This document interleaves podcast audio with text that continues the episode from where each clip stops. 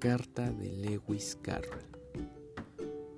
Mi queridísima Gertrude, te sentirás apenada y sorprendida y desconcertada de ver la extraña enfermedad que me aqueja desde que te fuiste. Llamé al doctor y le dije, dadme medicina, pues estoy cansado.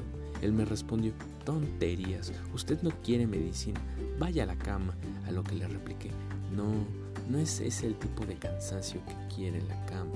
Estoy cansado de la cara. Él me dijo, ¿cree que sean los labios? Por supuesto, dije, eso es exactamente lo que tengo.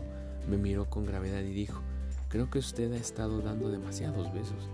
Bueno, dije, si le, di un beso a una amiga mía. Piensa otra vez, me dijo. ¿Estás seguro que solo fue uno? Lo pensé otra vez y dije, mmm, tal vez fueron once. Así que el doctor dijo, no le debe dar más hasta que sus labios descansen. ¿Pero qué se supone que haga? Dije.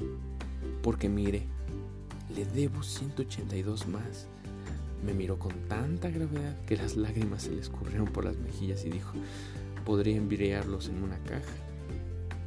Entonces me acordé de una pequeña caja que alguna vez compré en Dover y pensé regalársela a una niña o a otra, así que la empaqué todos con mucho cuidado.